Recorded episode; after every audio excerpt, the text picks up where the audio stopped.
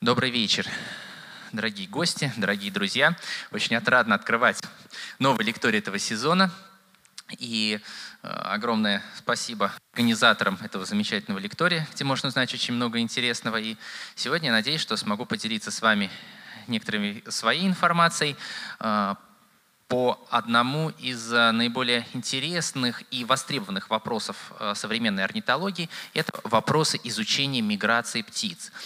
А, я сам, в общем-то, с детства занимаюсь наблюдениями за птицами, закончил биологический факультет, там же закончил аспирантуру, там же преподаю и заведую зоологическим музеем. И, а, в общем-то, изучением миграции занимаюсь достаточно регулярно, и большая часть фотографий, которые здесь в презентации сделаны, это, собственно, фотографии сделаны собственноручно во время каких-то экспедиций и а, выездов. Вопросы птичьих странствий интересовали человека с глубокой древности. Да и, в общем-то, интересует сейчас и не только ученых, а нас с вами, обычных обывателей. Если мы выйдем из дома весной и услышим в небе гоготание гусей гусиного клина, мы обязательно поднимем голову и посмотрим, чтобы увидеть, где и как они летят. И человека всегда интересовало, а почему они улетают, куда Версии придумывались самые разные. Вот, собственно, один из столпов самой древней науки, Аристотель, а, предложил свою классификацию мигрирующих птиц. Он предполагал, что птицы есть те, которые зимой мигрируют из северных широт в южные, а, те, которые с наступлением холодов перемещаются с гор на равнины, и те, которые зимой впадают в спячку, в том числе и на дне водоемов. Например, жаворонки, ласточки – авторитет Аристотеля был настолько велик, что даже много позже, даже Карл Линней, основатель бинарной систематики, тоже придерживался такой точки зрения, что некоторые птицы впадают в спячку на дне водоемов. Конечно, впоследствии с развитием науки на некоторые из этих вопросов был дан точный ответ. Но появилась масса других. И до сих пор эти вопросы продолжают интересовать человека. Здесь на слайде показаны лишь некоторые из них. Почему вообще появились миграции? Почему одни птицы улетают, а другие нет? Как они летят? Почему одни летят ночью, а другие летят днем? Как они находят дорогу? Как птицы понимают, что им пора улетать, и как они понимают, что они достигли пункта назначения? О некоторых из этих вопросов мы постараемся сегодня вкратце рассказать. Почему же появились миграции? Долгое время среди орнитологов господствовала так называемая ледниковая гипотеза, согласно которой причиной возникновения миграций были э, неоднократные оледенения нашей планеты. Ледник, который двигался с севера на юг, вытеснял птиц южнее. А потом, когда отходил, птицы снова перемещались туда. И там кто-то считал, что э, птицы гнездились на э, местах нынешних зимовок, а потом стали летать на север. Кто-то считал, что наоборот, птицы гнездились на севере, а потом сместились ледником и стали летать летать. Но достаточно ли ледниковой гипотезы для объяснения всех причин? Я думаю, что нет. Дело в том, что в природе каждый организм связан со множеством других, и количество взаимосвязей в экосистемах не поддается числу. Э, списывать все на одну причину просто нерационально. Э, скорее всего, здесь э, речь идет о том, что миграция – это своеобразная, очень мощная, исторически сложившаяся адаптация, предназначенная для того, чтобы эффективно использовать кормовые и гнездовые ресурсы Земли. Ведь птички, на самом деле, они очень прожорливые. Когда про человека говорят, что ест как птичка, это не значит, что он, мы считаем, что человек ест мало. На самом деле, если бы человек ел как птичка, он бы съедал 40 буханок хлеба в день. Поэтому вероятнее всего, здесь целый комплекс причин. Это и понижение температур, которое заставляет мелких птиц смещаться южнее. Это и нехватка корма, и переход между кормами, что требует э, перемещения и максимально эффективного использования ресурсов э, нашей планеты, ресурсов природы. Как же птицы приспособились к миграциям и какие группы у них выделяют? Первая группа – это оседлые птицы – которые за исключением небольших постгнездовых кочевок никуда не летают. Сюда можно отнести хорошо нам знакомых воробьев, домового и полевого, сизого голубя, э, некоторых дятлов, например, жилну. Этих птиц можем встретить на участках обитания и зимой, и летом. Далеко они не перемещаются. Следующая группа – кочующие птицы. Чем отличается миграция от кочевок? А, миграция – это процесс направленный и запрограммированный. Кочевки же – это э, процесс нерегулярный и разнонаправленный. Пример – вот он, дрозд-рябинник – Некоторые из вас наверняка его видели. Зимой эти птицы иногда появляются у нас в городе большими стаями, объедая деревья рябины, ягоды рябины э, на территории школ и детских садов. Обратите внимание, дрозды появляются каждый год по-разному. Когда в феврале, когда в марте, когда в январе. Один год появляется, другой год нет. Почему? Да потому что иногда им можно прилетать, а иногда и не нужно. Если корма много, например, в природе, им не надо смещаться южнее. Они и там прозимуют. Корма мало, дрозды переместятся. И совсем не обязательно на юг. Они могут перелететь там на запад, на юго-запад, на юго-восток. Все зависит от того, где находятся следующие как бы, кормовые участки. И, наконец, собственно, мигрирующие птицы. Те, которые совершают направленные ежегодные перелеты от мест гнездования к местам зимовок и обратно. Они тоже подразделяются на две группы. Это ближние мигранты и дальние. Ближние мигранты, они мигрируют в пределах одного континента, ну, либо, как некоторые ученые считают, в пределах одного климатического пояса. Например, зяблик, всем нам знакомая птичка, которая живет в наших лесах, парках, скверах, вот весной и летом постоянно его можно встретить, зимует в Южной Европе. Италия, Испания, Франция. Дальние мигранты, их перелеты гораздо более мощные. Например, иволга зимует в Центральной и Южной Африке – то есть их перелеты происходят на другой континент. Влияют ли размеры птиц на то, какой она мигрант? Совсем нет.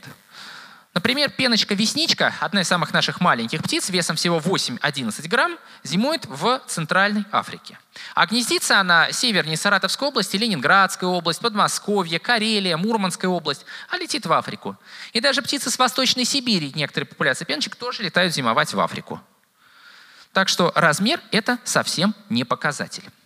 Миграционный статус птицы может также меняться. То есть миграция – это вещь достаточно динамичная. К примеру, синицы. Всем нам знакомые синицы, которых мы априори считаем оседлыми птицами. На самом деле это не так. Среди них есть оседлые виды, например, пухляк и лазоревка. Они живут постоянно на других территориях. А вот большая синица, всем нам знакомая, и московка – это нерегулярные и частичные мигранты. У них часть особей в популяции совершают перелеты, причем перелеты километров 200-300 они могут сделать, если не больше. И каждый год количество мигрирующих особей может меняться. То есть вот у московки бывают вообще такие инвазии, когда один год много птиц совершают перелеты. Еще к вопросу о смене миграционного статуса. А кем являются грачи?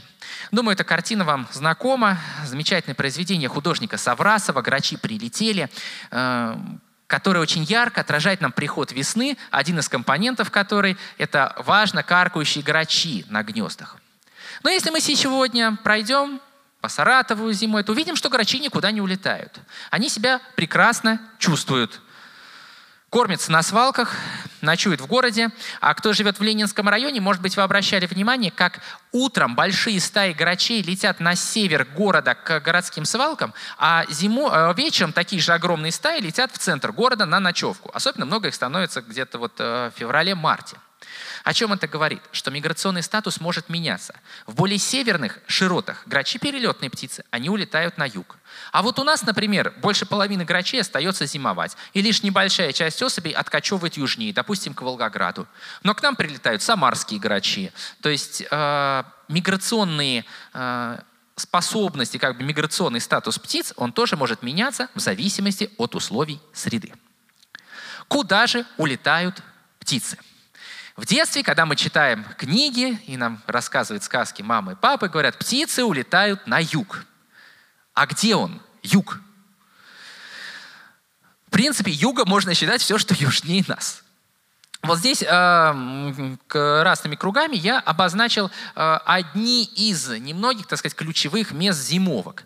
Э, это, в частности, как раз Средиземноморье, Прикаспий, Африка, а птицы с Восточной Сибири, многие летают зимовать в Индию, в Юго-Восточную Азию, там места их зимовок расположены там. Перелеты разные. Рекордсменов среди, э, среди перелетов, конечно, является полярная крачка. Вот этот кадр я сделал в прошлом году в Мурманской области. Сия небольшая птица летит зимовать вдоль побережья Африки к побережью Антарктиды. Зимой стаи крачек кочуют вдоль побережья Антарктиды, а летом, ну, точнее весной, она опять летит на север в арктические широты. Годовая миграция за год 70 тысяч километров. Одна птица за свою жизнь пролетает более 1 миллиона километров. Что же делают птицы на зимовках? Они там живут такой же обычной жизнью, едят, кормятся, перемещаются. И вот этот кадр, это из интернета кадр, потому что на местах зимовок мне, к сожалению, таких местах бывать не доводилось. Аисты в Египте.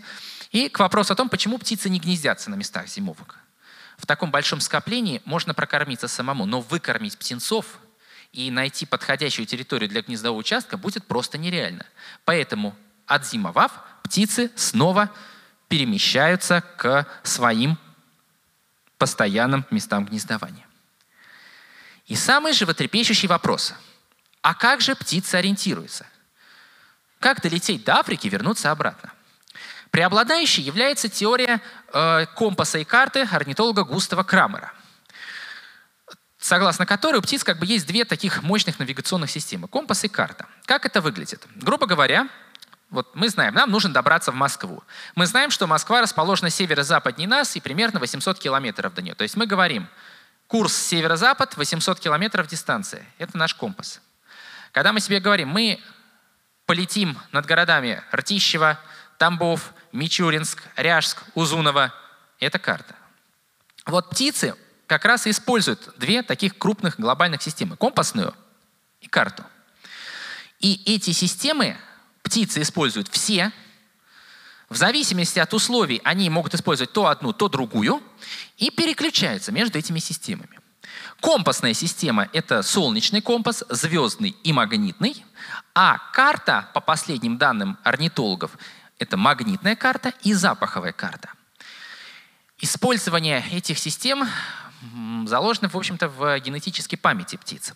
На фотографии черно-белой э, круглая клетка Густава Крамера, с которой начиналось изучение миграции птиц. Орнитологи заметили, что наступлением э, осени птица не просто прыгает в клетке, а прыгает в определенном направлении. И если клетку вращать, направление остается прежним. Птица, как стрелка компаса, э, идет тем курсом, старается двигаться тем курсом, куда зовет ее инстинкт, так сказать, куда идет направление зимовки. Но если солнечный компас и звездный компас, в принципе, понятно, есть светил на небе, птица по ним ориентируется, то наибольшую изюминку в современной орнитологии вызывает магнитный компас и магнитная карта птиц. Потому что последние исследования, конечно, не на 100%, но с очень большей долей вероятности говорят нам о том, что птицы не просто движутся в магнитном поле, они воспринимают и видят его.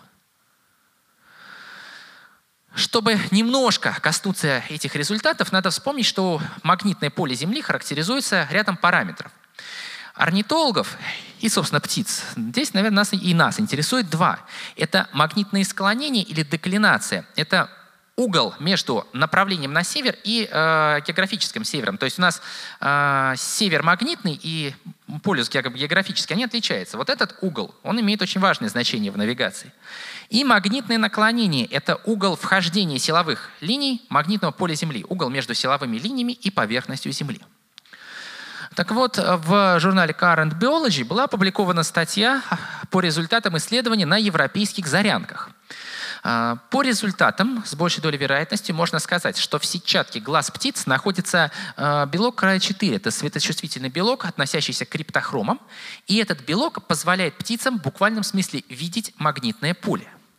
Дальнейшие эксперименты показали еще более любопытную вещь. А, существует точка зрения, и она очень даже хорошо доказывается, что птицы, используя вот эти два параметра, деклинацию и наклонение, могут получить что-то вроде двоичной системы координат и, оценивая значение магнитного поля Земли в данной точке, определяет свое местоположение. Доказательством этого служит, одним из доказательств служит эксперимент, который был проведен на Курской косе биостанции рыбачий зоологического института РАН.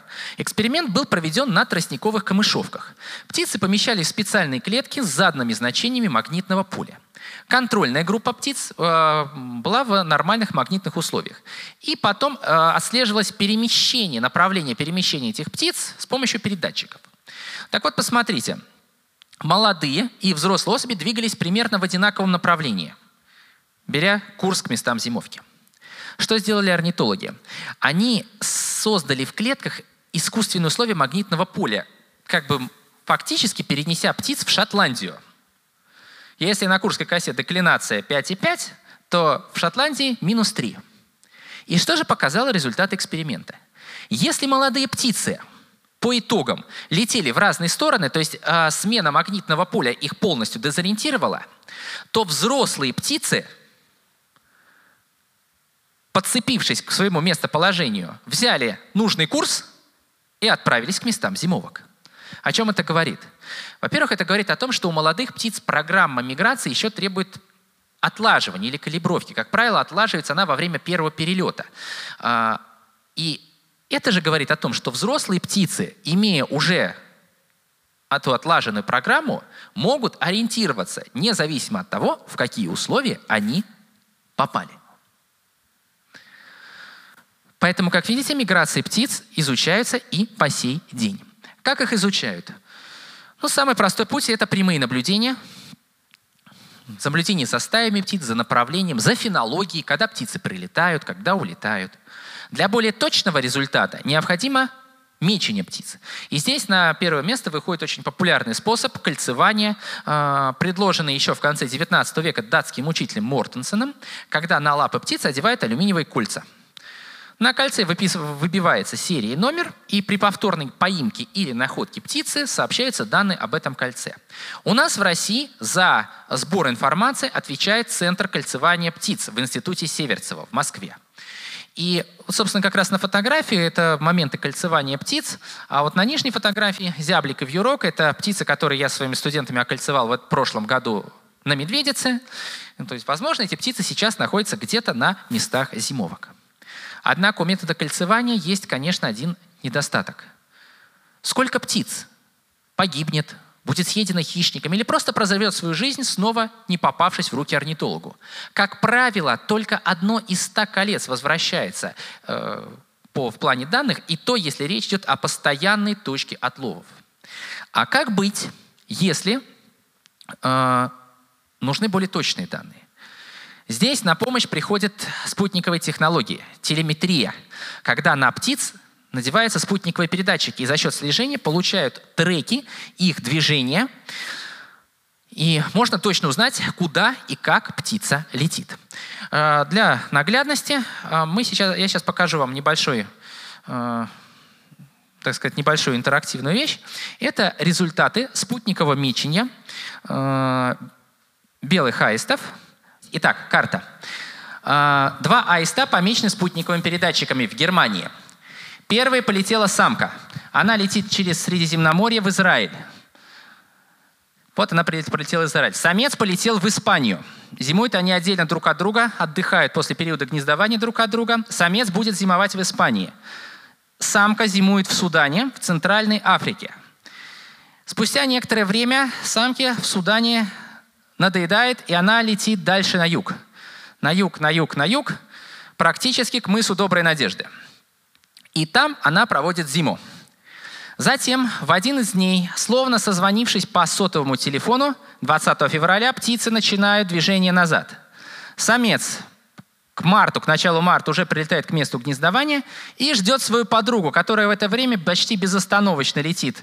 Вот только она в Израиле чуть-чуть отдохнула – и дальше летит на север к своему аисту, который в это время ее ждет. И там эти птицы снова образуют пару и начинают выводить потомство. Само собой, вот такое спутниковое слежение, оно, эта вещь достаточно трудоемкая и э, тоже не всегда возможно. Кроме того, передатчик должен составлять не более 4% от веса птицы. То есть передатчик не навесишь, допустим, на мелких воробьиных птиц. И тем не менее, с помощью телеметрии удалось получить интересные результаты. Но возникло немало вопросов. Какие появились вопросы? По результатам треков выяснилось вещи, которые нам иногда кажутся невероятными. Пример номер один. Кукушки, помеченные спутниковыми передатчиками на Камчатке. Сначала зимовали в Китае, а потом совершили беспосадочный трехсуточный перелет через Индийский океан, пролетев 3000 километров. Настоящим рекордсменом стал малый веретенник, птица, обитающая на Аляске, а зимующая в Австралии и в Новой Зеландии.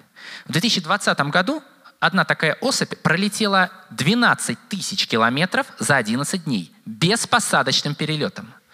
В 2021 году эта же птица побивает свой рекорд, пролетев 13 тысяч километров за 10 дней. И, наконец, дупели, помеченные спутниковыми передатчиками в Швеции. 5600 километров до зоны зимовок в Африке. Веретенники летят над океаном. Ладно, здесь не сядешь, некуда. Но эти-то птицы летят над сушей. Здесь есть и луга, и болота, и водоемы. То есть можно же сесть и покушать. Но они не садились. Значит, им это было не надо. Значит, возможности организма птицы позволяют им совершать такой рывок, не пренебрегая, не прибегая к остановкам. Поэтому вопросов неизученных еще очень много. Для чего их изучать? Конечно, надо бы сказать, что в прикладном аспекте мы можем э, создать какой-нибудь уникальный прибор для навигации, создать какой-нибудь препарат, который позволит нам резко повышать силы и совершать перелет. Но, на мой взгляд, нельзя забывать и о фундаментальном, о фундаментальной науке и познании мира, которого нам сейчас так и не хватает. И завершая свое выступление, я покажу вам кадр, который для меня очень дорог. Э, здесь я держу самца мухоловки-пеструшки, э, который пойман на стационаре в Базарно-Карабулакском районе. На лапе у птицы кольцо. Это кольцо было надето мной в прошлом году. Спустя год самец вернулся на места гнездования.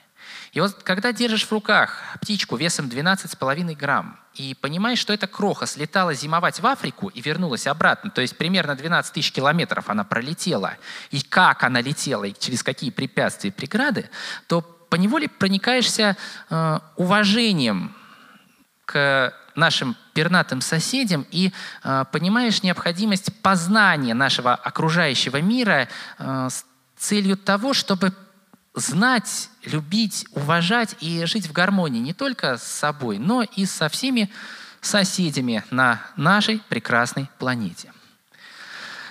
Спасибо за внимание. Существует ли симметрия в природе э, в Э, миграции птиц. То есть наши летят с севера на юг, а какие-то южные птицы летят с юга на север. Ну, в общем-то, северные широты – это места гнездования очень многих видов птиц. Вот тундра, например. Так? Сейчас вот она безжизненное заснеженное пространство. Летом там очень много живности – там много куликов, водоплавающих птиц. И это тоже один из таких парадоксальных моментов природы для, э, опять же, показателей необходимости интенсивного, так сказать, эффективного использования условий среды. Я слышу информацию, что из-за глобального потепления сейчас в пустыне слишком жарко, и соловьи не справляются с перелетом. Им, для них слишком высокая температура в пустыне, и они просто перегреваются. Это правда или нет? Я не берусь судить о стопроцентной достоверности таких фактов. То, что глобальное потепление оказывает влияние на миграцию птиц, это да. То, что при пересыхании это может приводить к гибели птиц на зимовках, такое тоже может быть. Но я не думаю, что это приведет к резкому снижению численности вида, потому что птицы — это существа очень адаптируемые. Они найдут либо другой путь перелета, либо как бы что-то поменяют. Но то, что э, увеличение площади пустыни так или иначе повлияет на миграции, это безусловно так, потому что Сахара вообще это препятствие очень серьезное.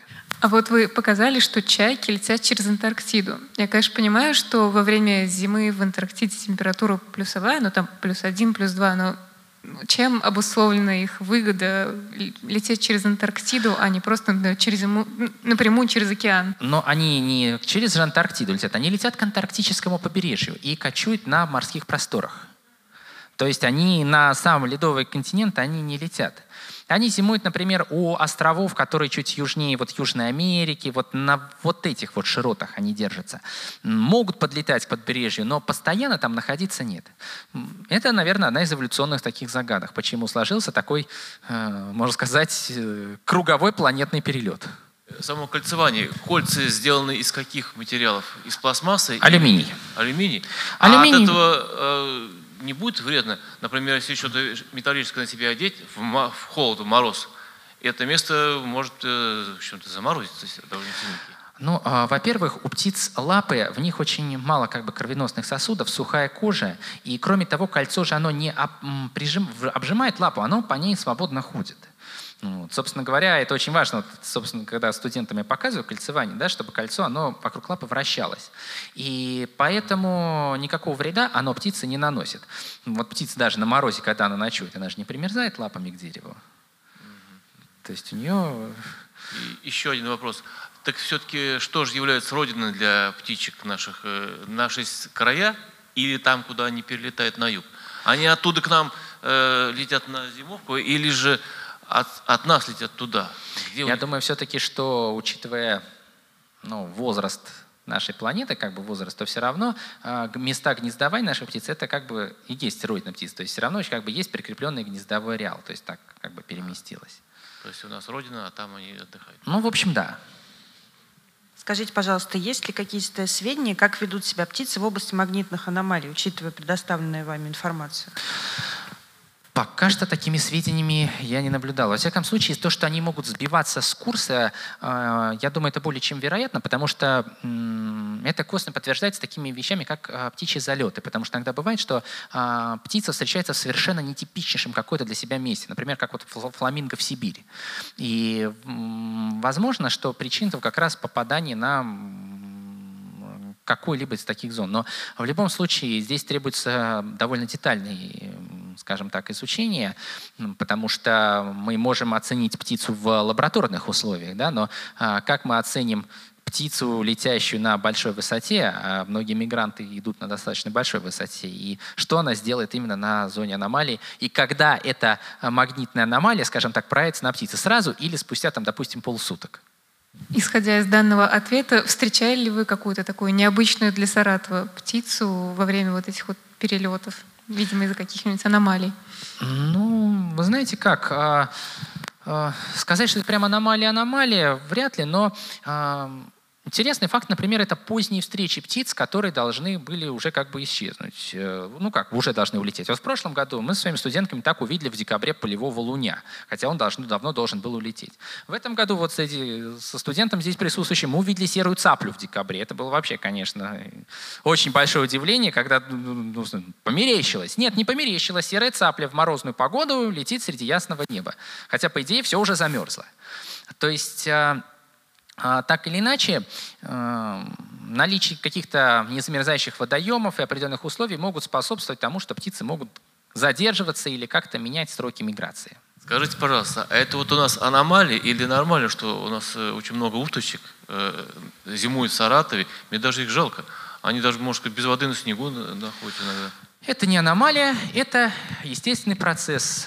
Птицы адаптируются к условиям жизни. А куда им, а зачем ему летать? Еды более чем достаточно. Пруд не замерзают, не охотятся, никто не ест. Ну, может, если только какие-нибудь там отдельные криминальные личности ночью утащат уточку, чтобы съесть. А то, что они э, на снегу, э, в общем-то, это же водоплавающие птицы. У них соответствующая очень мощная адаптация к охлаждению тела. Это и перевой покров, и жир, и специфика кровеносных сосудов. Так что было бы им плохо, они бы там не жили. А раз они в горпарке живут, значит, им там хорошо. Более того, например, в крупных городах, например, в Москве, там э, вообще такая крупная вообще популяция кряквы городская, которая постоянно живет. То есть это процесс урбанизации э, птиц, который продолжается сейчас, который, собственно, вот одно из его проявлений. У меня вот такой вопрос. Вот когда птицы летят к литам, вот интересно, кто вожака определяет? Он сам как-то генетически или, не знаю, какой-то выбор происходит?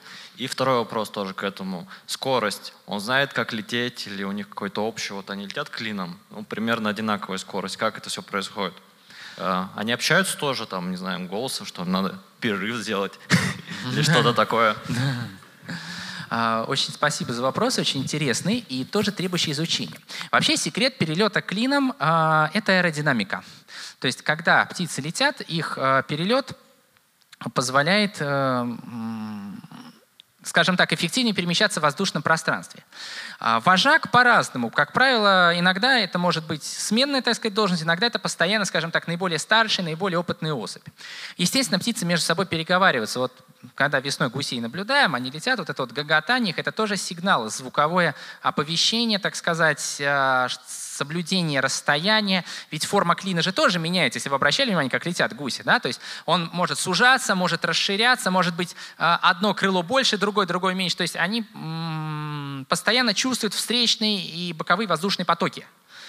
Э, то есть у них есть некая такая слаженность общения, и, возможно, это общение ну, пожалуй, здесь тоже про медлеисследование. Высший пилотаж вот такого перелета, есть такое явление у скворцов, называется мурмурация. Когда стаи скворцов летят вот таким причудливым меняющимся облаком. И э, тут даже математическую модель очень сложно построить, но там тоже есть своя запрограммированная система. То есть, возможно, это тоже некая такая инстинктивно сложившаяся способность, позволяющая птицам эффективнее лететь. Благодарим Дом работников искусств за предоставленное Спасибо. помещение.